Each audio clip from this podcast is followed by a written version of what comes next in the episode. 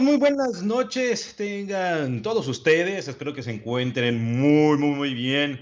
Empezando ya a cerrar el día de hoy, siendo pues ya miércoles con las 7 con 2 de la noche de este 30 de septiembre. Como dicen por ahí, siendo ya el ombligo de la semana y bueno, ya rumbo casi a pues, dos días de descanso, que es nuestro fin de semana.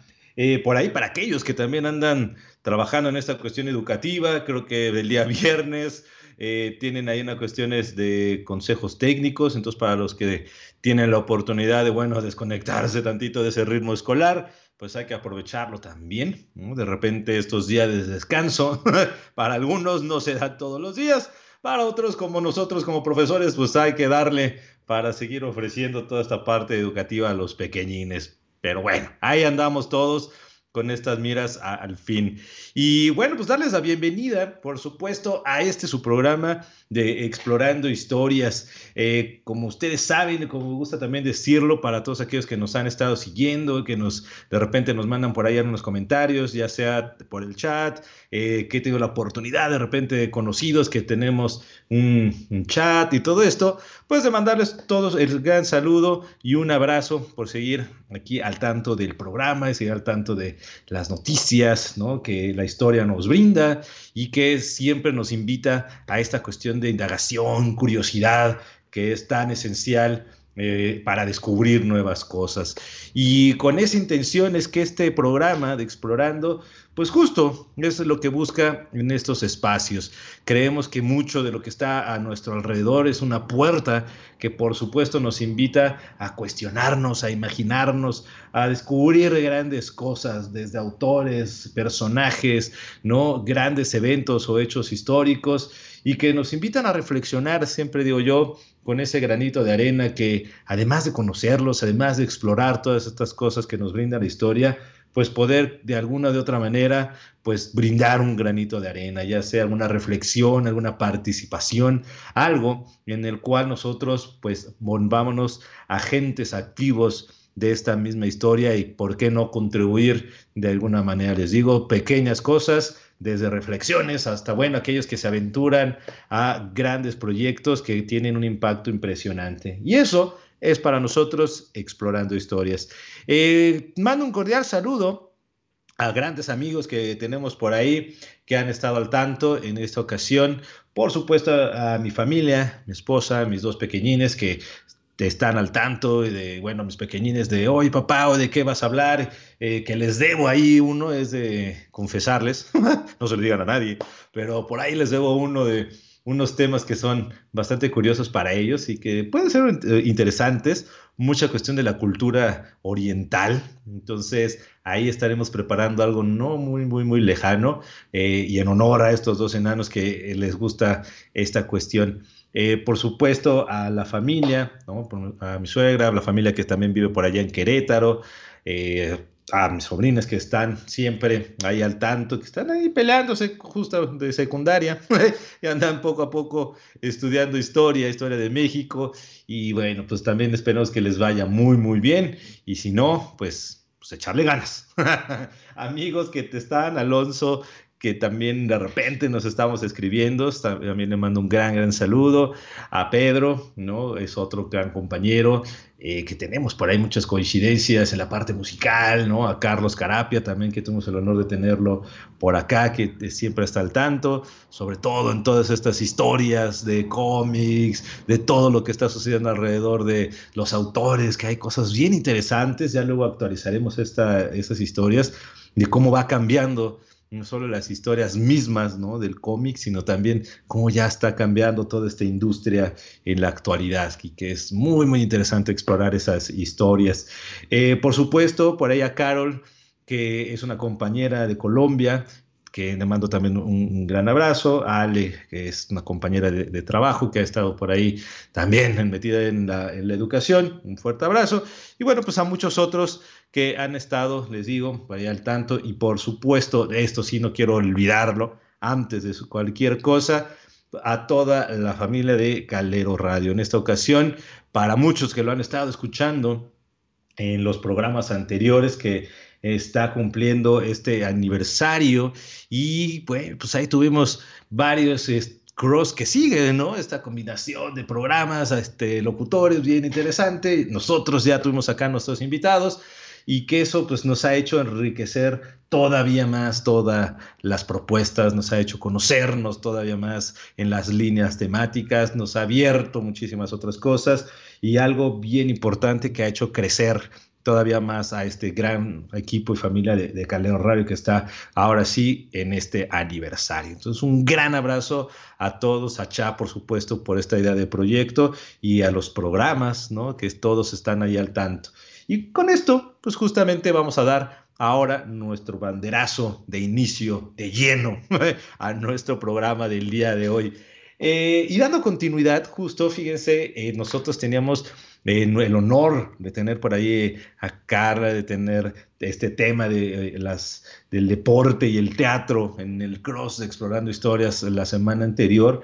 Y eso me abrió la puerta justo para seguir explorando ya también desde esta perspectiva histórica, qué es lo que nos ha aportado esta parte que conocemos como las Olimpiadas. Entonces, de esa manera, pues dije, bueno, pues de aquí somos, ya comentamos, ya reflexionamos algo bien importante con todo el equipo y con estos grandes compañeros, y bueno, pues vamos a darle continuidad para explorar esta idea de los Juegos Olímpicos, ¿no? Por ahí comentábamos algunos detalles, la importancia, los deportes, pero pues hay que darle su lugar, por supuesto, a este magno evento deportivo que pues hasta la fecha sigue siendo el máximo evento para todos y cada uno de los atletas que pues hay cuatro años tras año y tras años están entrenando para verse en ese gran escenario. Y de ahí pues, nos tenemos que remontar, por supuesto, y fíjense que explorando un poquito esta historia de, los Juegos Olímpicos, eh, de ahí está bien interesante que, por supuesto, todo se inspira, lo comentamos en aquel programa, en los Juegos Olímpicos de la Antigüedad, ¿no? organizados por la antigua Grecia como la sede en la ciudad de Olimpia. Una cuestión que era un sitio arqueológico situado en lo que se conoce como la unidad periférica de la Élide, en Grecia, y que ahí pues fuera la, considerado como esta sede, ¿no? De ahí que Olimpia empezara a recibir a todos estos, estos juegos y que poco a poco pues los nombres, el nombre, mejor dicho, fuera empezado a adoptar como este nombre de Juegos Olímpicos, ¿no? en, en, honor a estas cuestiones de la sede y esta ciudad-estado eh, de, de, la Grecia de la antigüedad, ¿no? Era un santuario muy importante donde se celebraban ahí estos juegos, eh, para los que gustan ubicarse en esta cuestión geográfica, espacial, pues se encontraba al pie del famoso monte Cronio, del lado justamente del, de un río, ¿no? que era el río Alfeo, y que a partir de ahí pues empieza a convocarse ¿no? la competencia de todas las ciudades, estados, reinos que estaban en la antigua Grecia a esta ciudad, como era Corintio, como era Delfos, como era Argólida, como las grandes ciudades, estados más famosas dentro de la historia antigua. Y a partir de estos eventos que se organizan ahí, pues el periodo de cuatro años que abarcaban a estos eventos y a estas contiendas en la ciudad de Olimpia es como empezaron a adoptar el nombre de Olimpiada, ¿no? Sobre todo por este periodo conocido ya de cuatro años y que se empezó hasta la época moderna, pues a adoptar ya como conmemoración justo de este magno evento. Eh, inclusive por ahí estaba escuchando y estaba leyendo que justamente Olimpiada eh, para los griegos inclusive fue una unidad de medida del tiempo, ¿no? Una curiosidad eh, bastante ¿no? interesante en cuestión de conocimiento y en cuestiones que proporciona al aprendizaje conocimiento de los griegos, que utilizaron justo este término de cuatro años como una unidad de tiempo. Interesante por ahí y tan importante, ¿no? Que era este evento que les funcionó para esa medición. Algo bien interesante sobre esto, imagínense, eh, los Juegos Olímpicos, como hoy en día nos conocemos, fue uno de cuatro grandes eventos, juegos que se organizaban en la antigüedad clásica. Sobre todo estos cuatro eventos estaba por ahí explorando y se les conocía como esta, esta idea de juegos panhelénicos. Y estos juegos panel, panhelénicos era donde estaba ubicado, uno, los Juegos Olímpicos, las Olimpiadas, estaba en los Juegos Píticos, que eran otros muy este, representativos, estaban los Juegos Nemeos, que también eran eh, esenciales, y por ahí estaban también estos eventos de los Juegos Ístmicos, ¿no? Entonces, ya, ah, mira, pues parte de lo que nosotros conocemos como el mega evento de los Juegos Olimpiadas, para los griegos era parte de toda esta serie de, grandes juegos.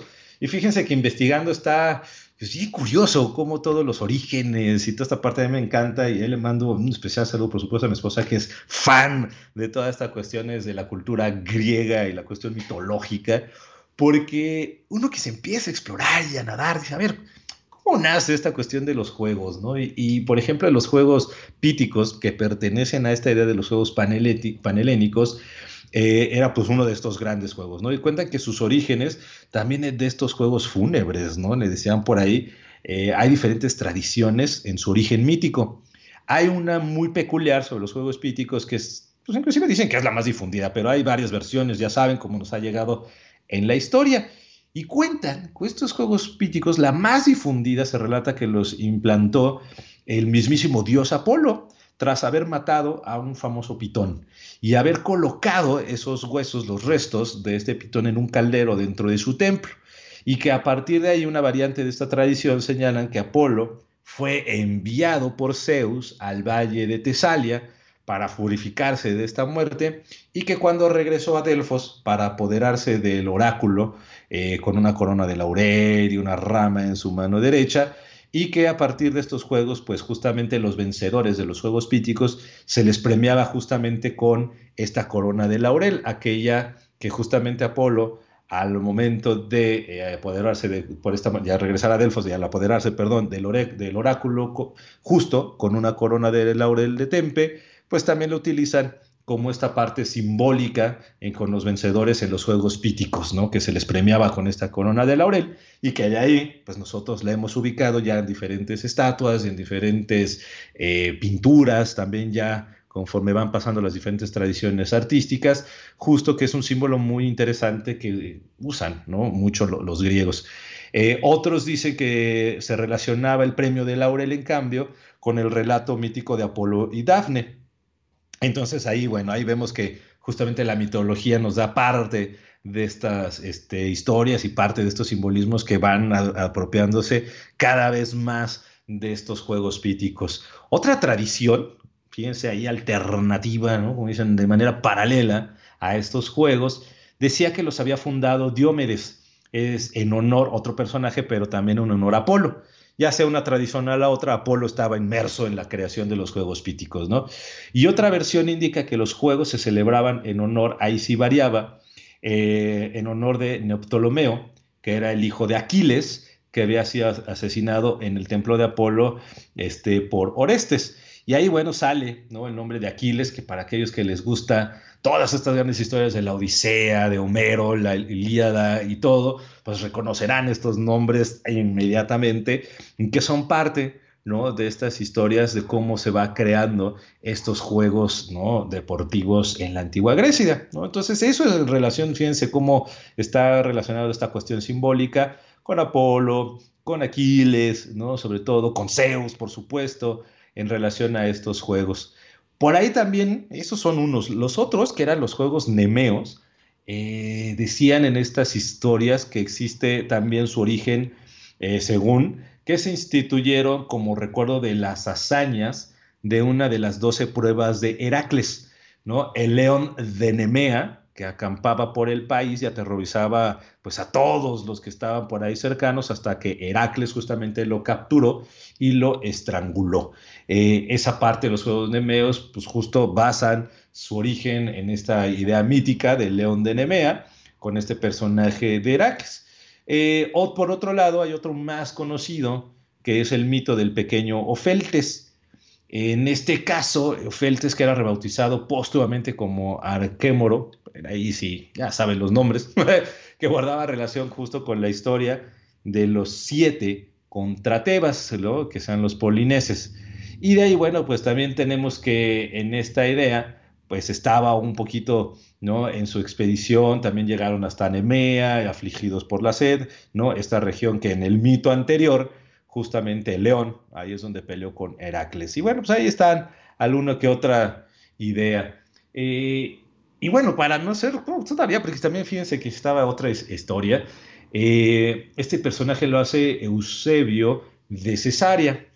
Eusebio de Cesarea, en sus escritos, hay en una crónica, creo que era la crónica de Parós, si memoria no me falla, en esa crónica de Parós también Eusebio hace un pequeño recuento sobre estos juegos, eh, sobre todo los juegos nemeos, que son los segundos, y en esta crónica pues más bien hace que las competiciones eh, marca una fecha aproximada que se iniciaron como en el 500 antes de Cristo y que se consideraba justo pues, un carácter importante donde acudieron pues competiciones de gimnasia, hípicas, y se añadieron, él nos cuenta, musicales en el periodo helenístico, y, e inclusive, fíjense en esta crónica de paros, Eusebio de Cesarea, nos decía que a partir del siglo I las mujeres también empezaron a participar eh, en estas contiendas, lo cual es algo bastante interesante porque, bueno, pues también sabemos que las mujeres en el, desarrollo, ya van a ver, les comentaré ahorita, que fueron participando, pues aquí para los griegos sí tenían un rol, ¿no? Y lo cual pues hacía de estas competiciones algo más rico en cuestiones de la sociedad y por supuesto en toda la cuestión que tiene que ver con los géneros. Y los últimos juegos, en este caso que eran los juegos de istmicos, eh, eran así, eh, se, eran llamados así porque se celebraban justo en el istmo de Corinto en honor, en este caso, a Poseidón, ¿no? Fíjense cómo todos los dioses siempre están involucrados, me encanta, ¿no? Porque les decía, los juegos, eh, sobre todo los juegos píticos, pues están relacionados con Apolo, ¿no? Los juegos de Nemea, con este, el león de Nemea y, Heracles y todos estos grandes personajes. En los juegos sísmicos, aquí se mete Poseidón, ¿no? Justo en el istmo de Corinto. Y ahí era, pues, algo bien interesante, porque los juegos tenían lugar, en este caso, cada dos años, en primavera, y duraban varios, varios días en estos certámenes, ¿no? Eh, inclusive el santuario de este dios en Ismia fue siempre bien acondicionado, lo preparaban, ¿no? Lo hacían lucir para todos estos eventos y los juegos sísmicos, pues cada dos años los organizaban, pero los organizaban bien, ¿no? En grande. Inclusive se cuenta que estos juegos, el programa abarcaba certámenes como las carreras, eh, el ¿cómo se el pentatlón, también eh, las competencias hípicas, y al parecer ya un poquito en la tradición ateniense, eh, ya cuenta en otro poquito, ya eh, por otro lado otro personaje que lo consideran como el fundador. Según un personaje que se llama Plutarco, pues nos dice que al principio Teseo, que es al que lo ponen como el fundador en un recuerdo de sus hazañas, dice que al principio Teseo, organizó competiciones para poder medirse con Heracles y tal como éste logró instaurar unos Juegos Olímpicos en honor de Zeus.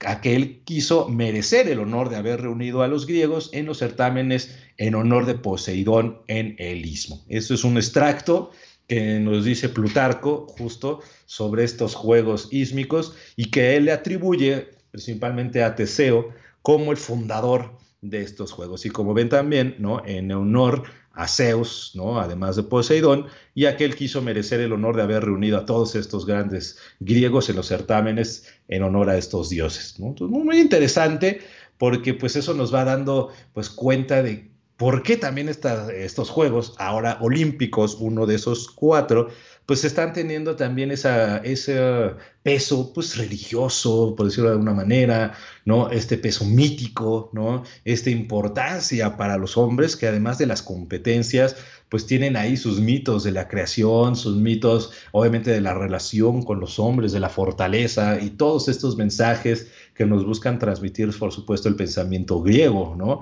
Inclusive por ahí eh, se meten muchas historias que nosotros conocemos por los escritores griegos, poetas y demás, como justo decíamos hace ratito, eh, estos cuentos de historias de Ofeltes, o esta historia, por supuesto, de Heracles, o las historias de Apolo y, este, les decía yo, y Dafne, en fin, ¿no? Como los juegos, insisto, están mezclados con estas ondas eh, míticas. Y por otro, digo, para no dejarlo de fuera, también se cuenta que en estas sagas que nos comenta Plutarco, pues también está otro personaje que es el, astuto Sísifo, ¿no? Aquellos que por ahí también lo conocen muchísimo, que fundó en honor a uno de sus parientes y que ya había descrito eh, pues muchísimo de cómo este personaje, ¿no? que al parecer a Sísifo se le aparecen pues cabalgando un coro de Nereidas, cabalgando sobre las olas que se le aparecieron y que cuentan que, que le ordenaron cómo debería de organizar estos juegos sísmicos,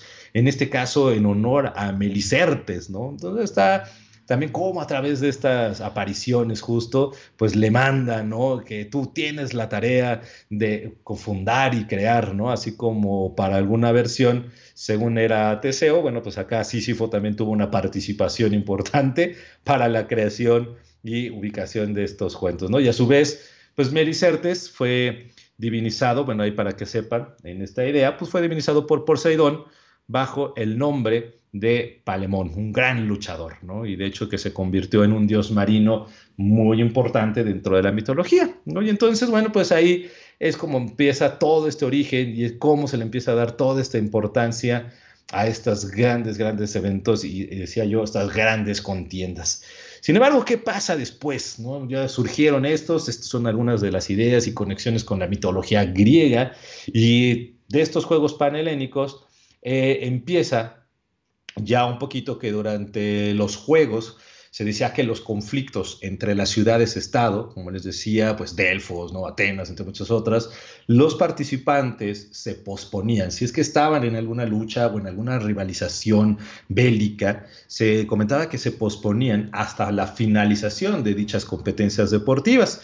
Este cese de hostilidades fue conocido como la tregua olímpica. Eh, inclusive esta tregua, pues permeó en los futuros eventos, eh, inclusive de las Olimpiadas ya más modernas, en, el tiempo de guerra, como la Segunda Guerra Mundial, como en otros este, momentos históricos esenciales, donde sí tuvo que hacerse esta tregua y esta suspensión, ¿no? En algunos casos, sobre todo de estas cuestiones de, de guerra, ¿no? Entonces, bueno, por ahí en ese caso, pues los grandes competidores que tienen que ver con estas ciudades-estado, pues les comentaba, pues hacían justo esta cuestiones de, de tensión, ¿no? de eventos, peleas o cualquier cosa en esta tregua. Lo que sí en esta parte era interesante eh, cuando fue ya participando estas cuestiones de, de las treguas o ya los grandes, grandes, grandes, grandes eventos como nosotros lo conocemos, eh, que empiezan a adoptar todas estas cuestiones de, pues digamos ahora sí deportivas, como lo conocemos hoy en día y que justamente dijeron por ahí, eh, también se les empezó a adquirir esta pues, importancia ¿no? fundamental religiosa a los Juegos Olímpicos como tal. Eh, se le rendían mucho tributo al dios Zeus.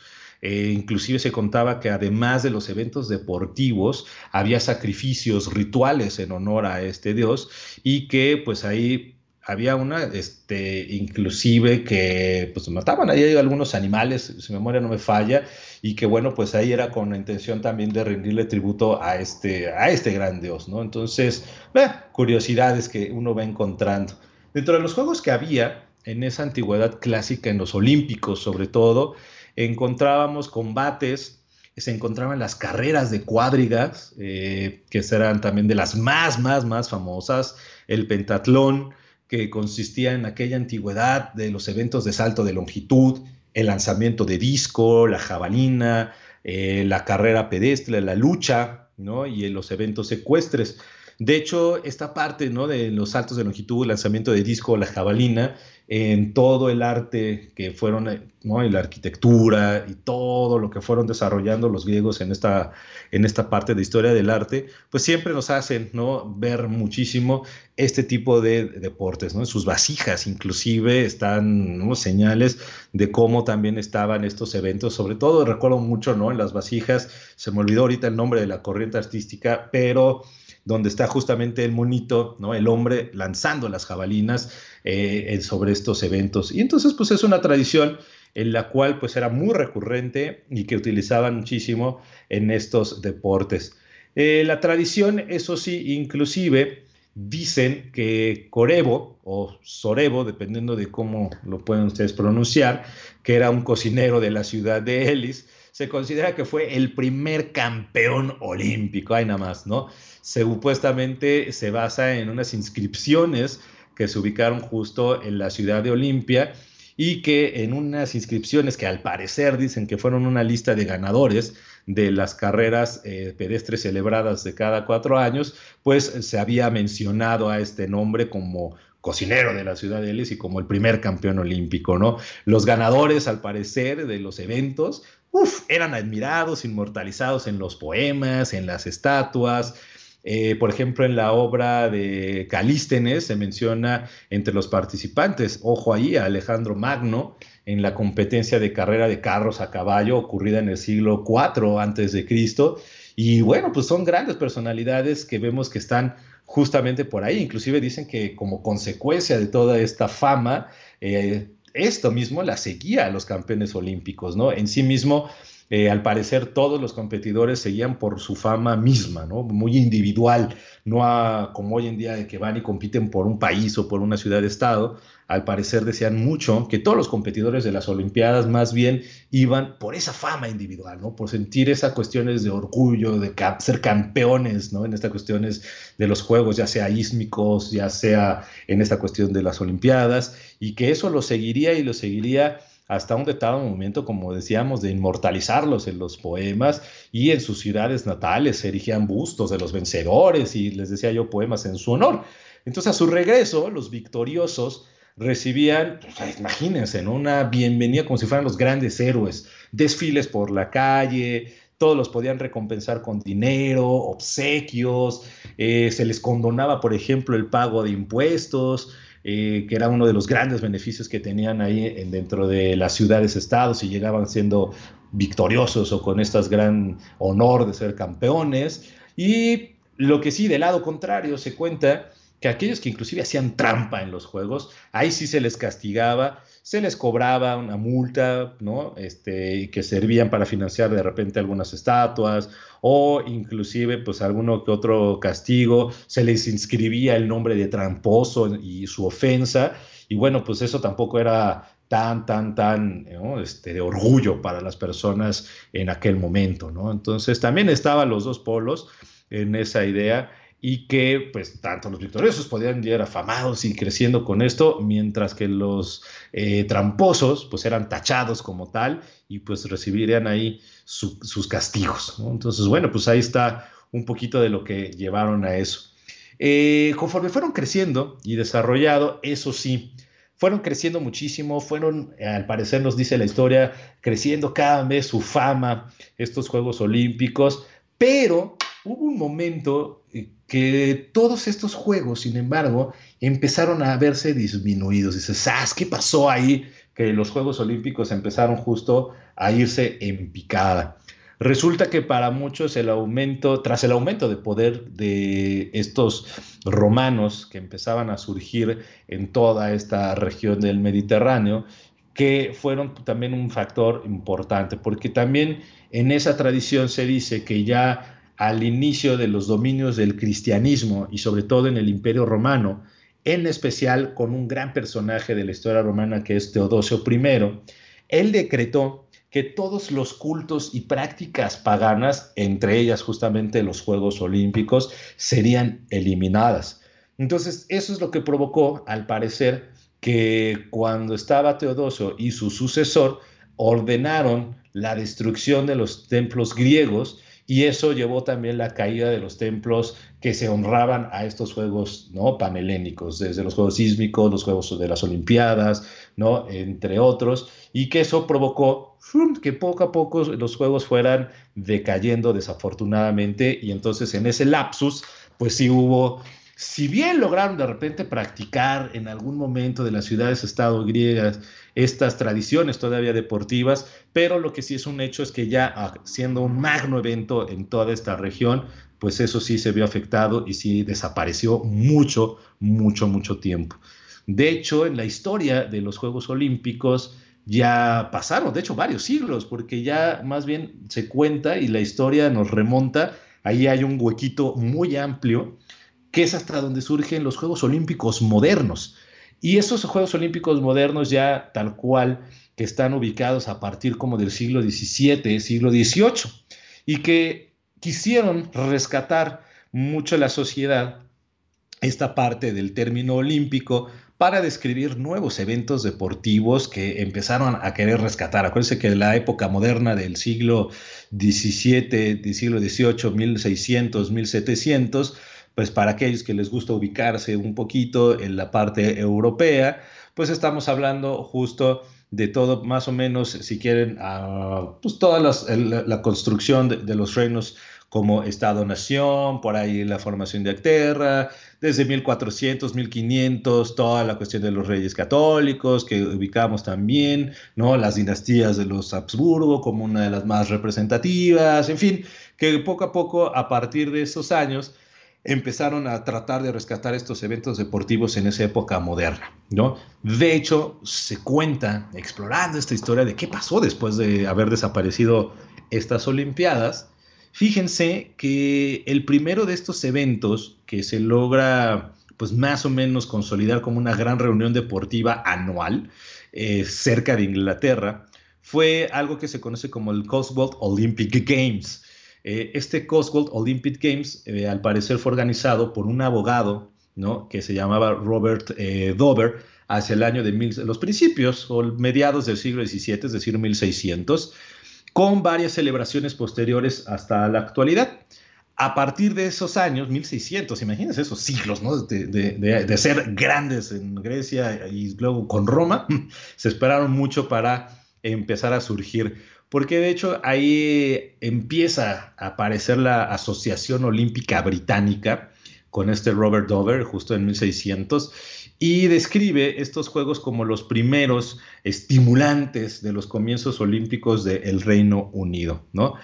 Poco después, para después de 1600, ya entrados la 1700, eh, ya hablando posterior a, si lo quieren igual, los que les gusta les digo la historia y contextualizar, en la época de la Revolución Francesa, 1789, todos estos levantamientos, la toma de la Bastilla, ¿no? las cuestiones de la Constitución y el surgimiento de los derechos del hombre y del ciudadano, existió también la parte de la Olimpiada de la República. Perdonen mi francés, pero mejor lo decimos más este, en común, ¿no? La Olimpiada de la República que era un festival olímpico que se celebró justo en esa temporada de, uno de los periodos del proceso revolucionario en Francia, que más o menos en 1790, que es un trato que buscó con, vamos imitar o emular los antiguos Juegos Olímpicos. Entonces ya hubo estos dos periodos con esa intención,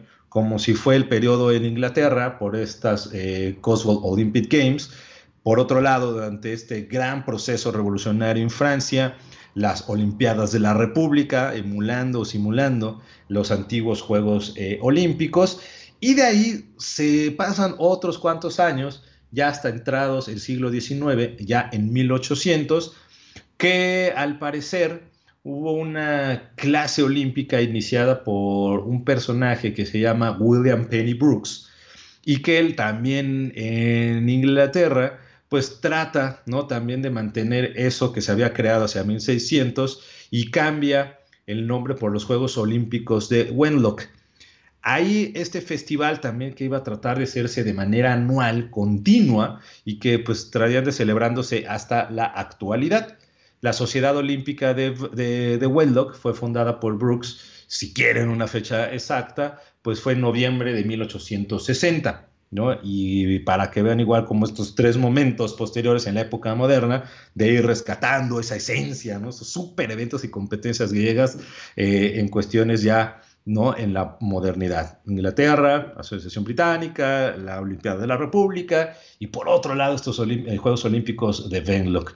Y bueno, pues ahí poco a poco fueron encontrando su lugar dentro de la sociedad moderna, estas contiendas eh, deportivas y hubieron otros intentos, hubo otras eh, también asociaciones que buscaron también rescatar estas cuestiones. Por ahí hubo otra, pues interesante mencionar, ya sea a finales del siglo XIX, eh, que se celebró justamente el programa de la primera Olimpiada, celebrada en Atenas en 1896, que fue muy similar a unos juegos que se hicieron en, Liverpool, ¿no? Eh, por dos personajes que se llamaban John y Charles, bueno, John Haley y Charles Melly, o Melly, y estos que trataron también de contribuir, imitar, ¿no? Esta cuestión es de los juegos. Pero bueno, por ahí eso es como un dato interesante de cómo ya también empiezan a copiar, ¿no? Las Olimpiadas que se celebraron en Atenas y que bueno, por ahí también ya empezaban a tomar, ¿no? Esta esencia de irse hacia estas zonas tan importantes como las ciudades fundadoras, ¿no? de todo lo que fueron estos eventos deportivos. Ya después, y ahora sí, en ese, en ese mismo siglo XIX, ahí es donde ahora empieza a, el, ahora sí a surgir lo grande, ¿no? Lo bueno para todos nosotros en estas contiendas. Resulta que en todas esas tradiciones de los Juegos Olímpicos, por supuesto el interés griego de revivir estos Juegos, cuentan que también comenzaron después de la Guerra de Independencia de Grecia hacia 1821.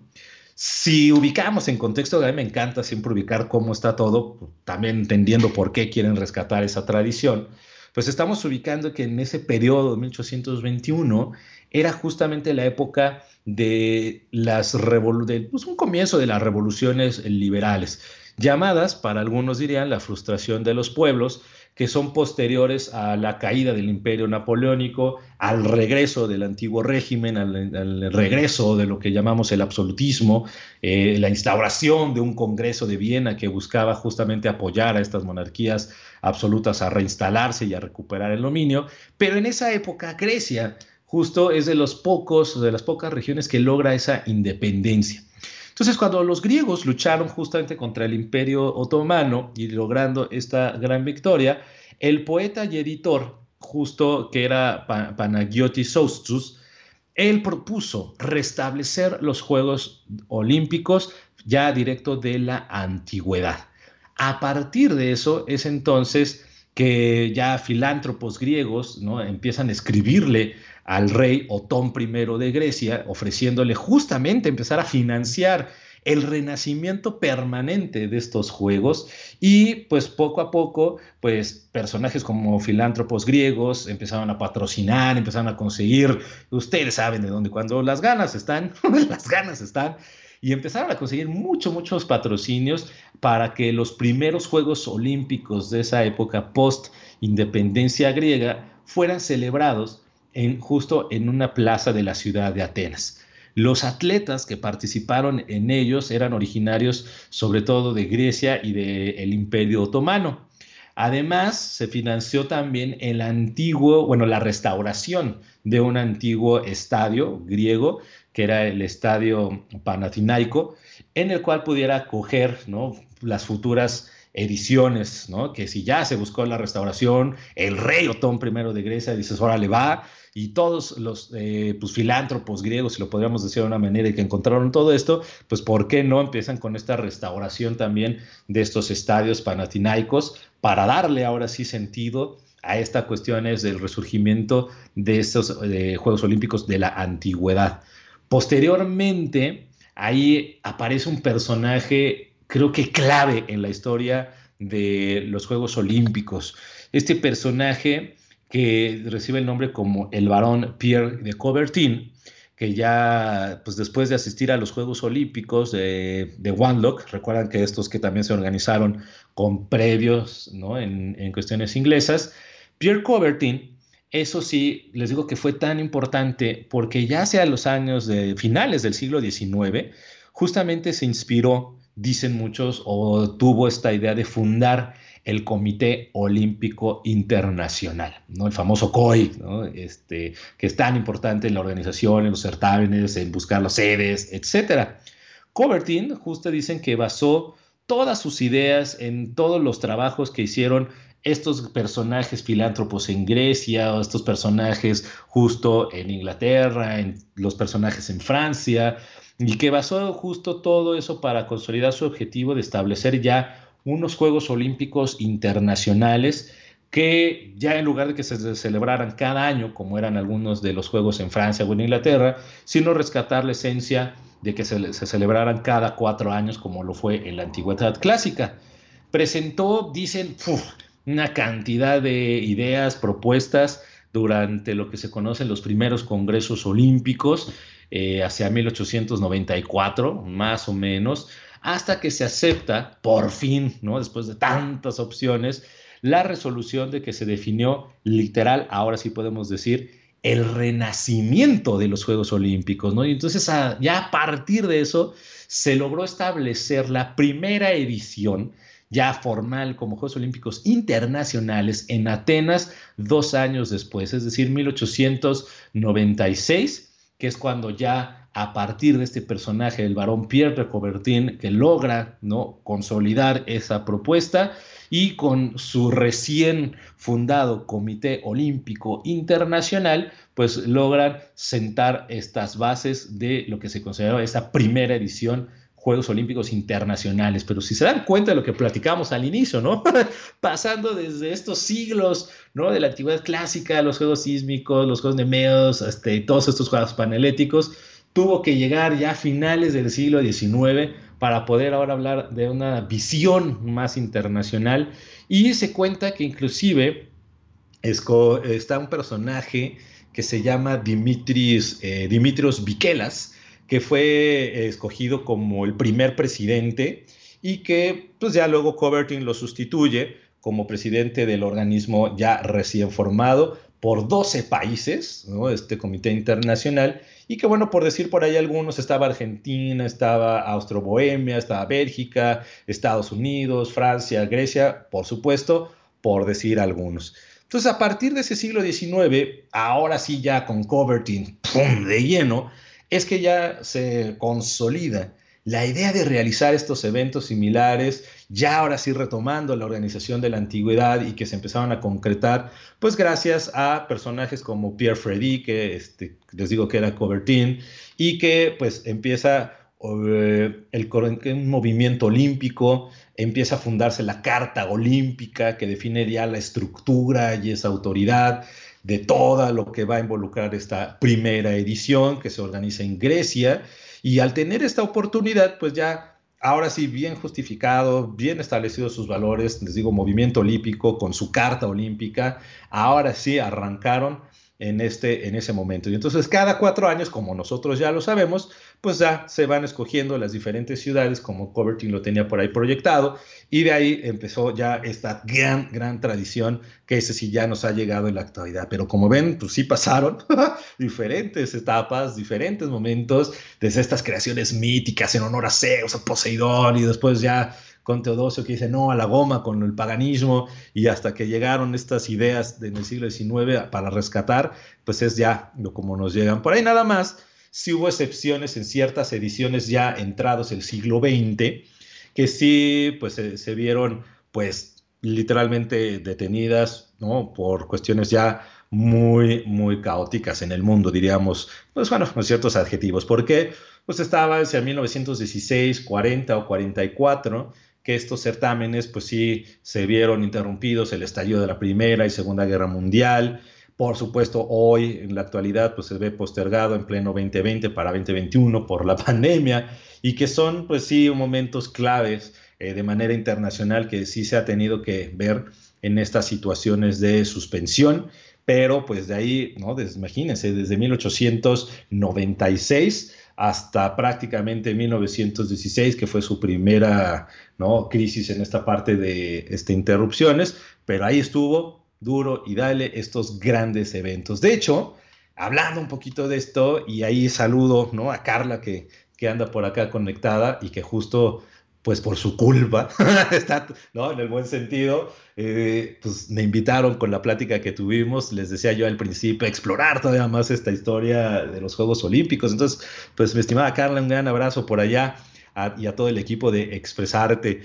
Eh, tras el éxito de Atenas, justo de esta primera edición, eh, pues entraron en un periodo también los Juegos Olímpicos, pues empezaron a ser celebrados en la exposición de París hacia 1900, la exposición universal en San Luis en 1904, y poco a poco, les digo, fueron ya tomando esta idea. Los juegos se recuperan también hacia 1906, cuando se celebraron eh, algunas cuestiones que se les conoce como juegos intercalados, ¿no? En Atenas, y bueno, ahí van poco a poco. Eh, algo interesante eh, sobre esta cuestión es también de lo que nos dejó Covertin o la visión inicial de Covertin en las Olimpiadas o, este, modernas, es que además de que presentó competiciones atléticas, hace logros artísticos, que algo que no se había considerado en la antigüedad clásica, las ceremonias, por ejemplo, que platicamos en el cross, ¿no? Por supuesto, las ceremonias de apertura comenzaron a ser rituales muy importantes en las Olimpiadas a partir de finales del siglo XIX y que representaban pues justamente una gran variedad de características como mensajes, cualidades, ¿no? Problemas locales, problemas globales que platicábamos ahorita que está saludando por allá Carla, pues justo, ¿no? Como ahora ya a partir de ese siglo XIX con Covertin, todas las Olimpiadas empezaron a adoptar ciertos mensajes, ¿no? Ciertas ideas y adoptaron, si de por sí una sola personalidad y entidad en cada una de las Olimpiadas, una también cada una de ellas a partir de ese siglo XIX, cada una de ellas tendrá su propio mensaje, ¿no? Los programas artísticos, la nación anfitriona, todas esas cuestiones, ¿no? Que van a ir poco a poco, pues sí tuvieron este sello. Lo que está curioso, curioso para aquellos que les gusta también el deporte y el lema olímpico, ¿no? Se considera que, por ejemplo, dicen que el lema olímpico queda recogido en la frase del más rápido, el más alto y el más fuerte, y que es realizado en 1891 por un francés que es Henry Didon, eh, que era un amigo, se dicen, de justamente de Coubertin. Eh, Coubertin, pero sin embargo, como él dicen que era pedagogo, era sociólogo, exalta mucho el espíritu de la lucha como una constancia vital y pues sí decía que el buen luchador retrocede, pero nunca abandona, nunca se doblega, nunca se renuncia. ¿no? También cerraba que lo más importante de los Juegos Olímpicos no era ganar, sino participar, al igual que la cosa más importante en la vida no es el triunfo, sino la lucha. Y lo esencial no es haber vencido, sino haber luchado bien. ¿no? Un gran lema olímpico eh, que es justo cómo ha llegado hasta la actualidad, ¿no? Esta parte de no, lo importante no es ganar, ¿no? Como dicen, sino competir, y lo que Covertin en una carta hacia esos finales del siglo XIX lo establecía, ¿no? Lo más importante en los Juegos Olímpicos no es ganar, sino participar, y reitero, como decía su carta, al igual que la cosa más importante en la vida no es el triunfo, sino la lucha. Lo esencial no es haber vencido, sino haber luchado bien, ¿no? Algo muy eh, llamativo, algo con un impacto pues hasta la fecha. Y a partir de ahí pues empezaron a sumar pues muchísimas otras eh, ideas. Sobre todo, por ejemplo, el himno olímpico. Ese fue, fue más adelante en el siglo XX, que fue adoptado por el comité hacia el año de 1957. Y este está basado en un poema griego de Cotis Palamas y el encargado de ponerle música al himno olímpico fue Espirios Samaras, ya un poquito también y que se canta en los Juegos Olímpicos de Atenas hacia 1896, ¿no? Y desde ese entonces interpreta en las jornadas inaugurales, el himno existe en idioma original, griego, en inglés y francés, y bueno, pues ahí también ha sido, junto con la Carta Olímpica, uno de los grandes, grandes símbolos tan esenciales en estas contiendas, ¿no? Inclusive esta Carta Olímpica, pues ya tan importante que logró Coverting, pues es el documento código, ¿no? Que rige la organización, todo, todo, todo, todo, para que se lleve a cabo. Y algo también que es muy tradición, y fíjense que hay también en esta historia hacia este cierre, es por supuesto pues yo creo que todo el mundo cuando habla de los Juegos Olímpicos, además de los deportes, está el evento de la famosa llama olímpica, ¿no? y esta cuestión que siempre vemos a los corredores trayendo la llama y todo. Y fíjense que explorando la historia de eso, está muy interesante porque nos comentan que justo, bueno, pues la llama olímpica se enciende en Olimpia, que era una de estas tradiciones, en una ceremonia que reflejaba los antiguos rituales griegos, ¿no? Eh, al parecer, por ahí, aunque el fuego ha sido pues, un símbolo olímpico desde 1928, el recorrido de la antorcha se introdujo en los Juegos Olímpicos de Berlín hacia 1936 y era parte como una tentativa, ojo ahí para, para los que les gusta la historia alemana, era una tentativa del gobierno alemán para promover, échenle ahí, su ideología nacional socialista. Entonces es un símbolo de los juegos tal cual y que conmemora el robo del fuego de los dioses por parte de Prometeo, como una de las grandes, grandes historias que hay en los griegos, y su posterior entrega a la humanidad. Sus orígenes se remontan a la antigua Grecia, donde se mantenía el fuego ardiendo en las sedes ¿no? de celebración de los Juegos Olímpicos antiguos. Pero como les decía, en esta parte de las antorchas, entonces como tal en los Juegos Olímpicos de Berlín en el 36, pero el fuego fue reintroducido en los Juegos Olímpicos de Ámsterdam de 1928. Y desde ese momento es cuando también ha sido ya parte fundamental de los Juegos Olímpicos modernos, ¿no? Entonces ahí está, ¿no? Como desde el 28 es la cuestión es del fuego y la cuestión es del, en el 36, eh, justo en, los Juegos Olímpicos de Berlín, está la parte de del recorrido de la antorcha, ¿no? Entonces, ¿no? Para que también ahí ¿no? sepamos de dónde viene ¿no? esa cuestión es de, la tradición y justo con esa idea de unir los Juegos, este, Juegos Olímpicos con la modernidad, tener todavía esta parte ¿no? de, ilusión y el evento, en fin, ¿no? que todo fue padrísimo, ¿no? tal cual. Eh, algo bien interesante sobre estas cuestiones de la, de la llama, ¿no? Eh, por ejemplo, investigando un poquito es como, cada Olimpiada también tuvo diferentes sellos. Fíjense que esta parte, en 1948, el relevo, se le llamó en Londres el relevo de la paz, ¿no? el recorrido de la antorcha olímpica de Londres de 1948 fue eh, la segunda vez que un relevo realiza, o sea, realizó previo a los Juegos desde Berlín del 36. Pero el relevo fue conocido justo como, valga la redundancia, el relevo de la paz y consistió, cuentan por ahí, de una ruta directa de Olimpia a Wembley, ¿no? Y que, bueno, pues por ahí eran conocidos también como los Juegos de la Austeridad y después, justamente si ubicamos el año, 1948, en Europa profundamente dañada por la guerra, la, famosa Segunda Guerra Mundial, pues el mensaje era mucho hacia la bienvenida a la paz. Entonces el recorrido de esa antorcha tenía este objetivo, tenía este mensaje y es un ejemplo que pues empezó a, recibirse cada vez más.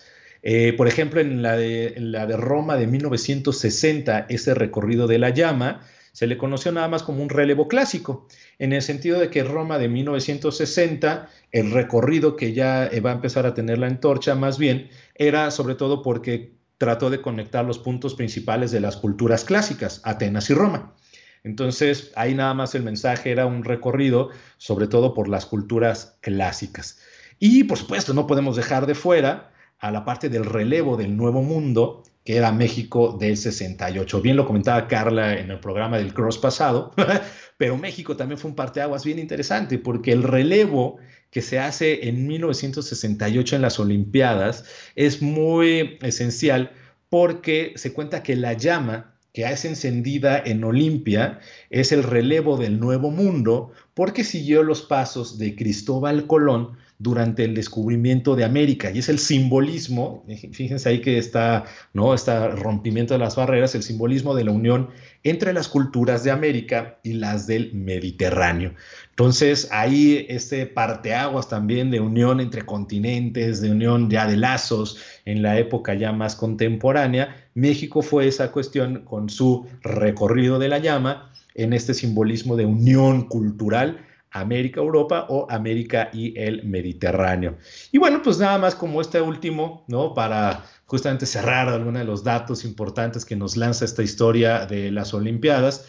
Está la de Seúl del 88, que su recorrido olímpico de, la antorcha era sobre todo armonía y progreso, eh, que empezaron a transportar esta antorcha pues muchos, muchos, pero que al parecer justo el diseño de la antorcha simbolizaba la armonía entre dos polos y esta armonía y el progreso. Y por supuesto Atenas 2004, que fue la vuelta al mundo, ¿no? La antorcha que fue recorriendo simbólicamente todos o diferentes lugares alrededor del mundo desde su lugar de origen y haciendo un recorrido mundial justamente para conmemorar cómo Ahora las Olimpiadas, después de varios años, hasta el 2004, regresaban a su ciudad de origen. Y bueno, pues con eso tenemos ahí muchos datos interesantes, muchos datos curiosos que nos invitan, pues por supuesto, a seguir explorando cada vez más todas estas historias. Y bueno, ya para aquellos fanáticos que pues, conocen todos los certámenes, que decir las Olimpiadas del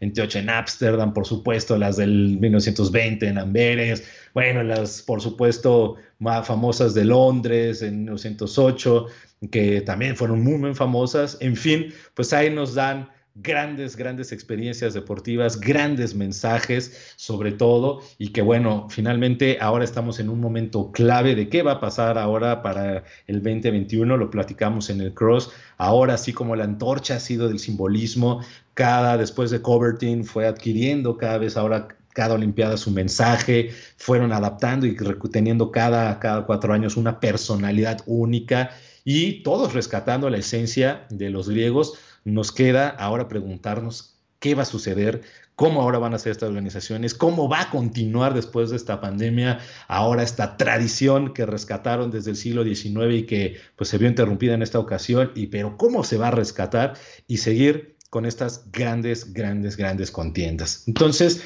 por ahí un gran saludo, pues, de Carla, Rogelio Islas, felicidades, muchas gracias Rogelio, pues también un abrazo por allá de vuelta y pues a todos los que estuvieron escuchándonos también muchísimas gracias. Espero que pues este recorrido y esta exploración de la historia de las Olimpiadas pues nos deje con ganas de ver qué, qué sucede más y cómo han sido algunas otras. Digo, ahí podemos hablar mucho, mucho, mucho. Este fue un pequeño recorrido y que pues los invitamos, como siempre decimos, a seguir indagando, a preguntando y ver qué, cómo y qué han sido y para qué han sido los grandes eventos deportivos. Y bueno, pues un saludo y un abrazo, descansen mucho eh, en esta noche fría, que descansen muy bien y nos estaremos conectando, por supuesto, en su siguiente programa de Explorando Historias eh, la siguiente semana. Recuerden, www.calderoradio.com, en caldero.radio en Facebook, explorando historias tal cual en, en, Instagram y pues estaremos en contacto en cualquier momento. Entonces, un abrazo y nos vemos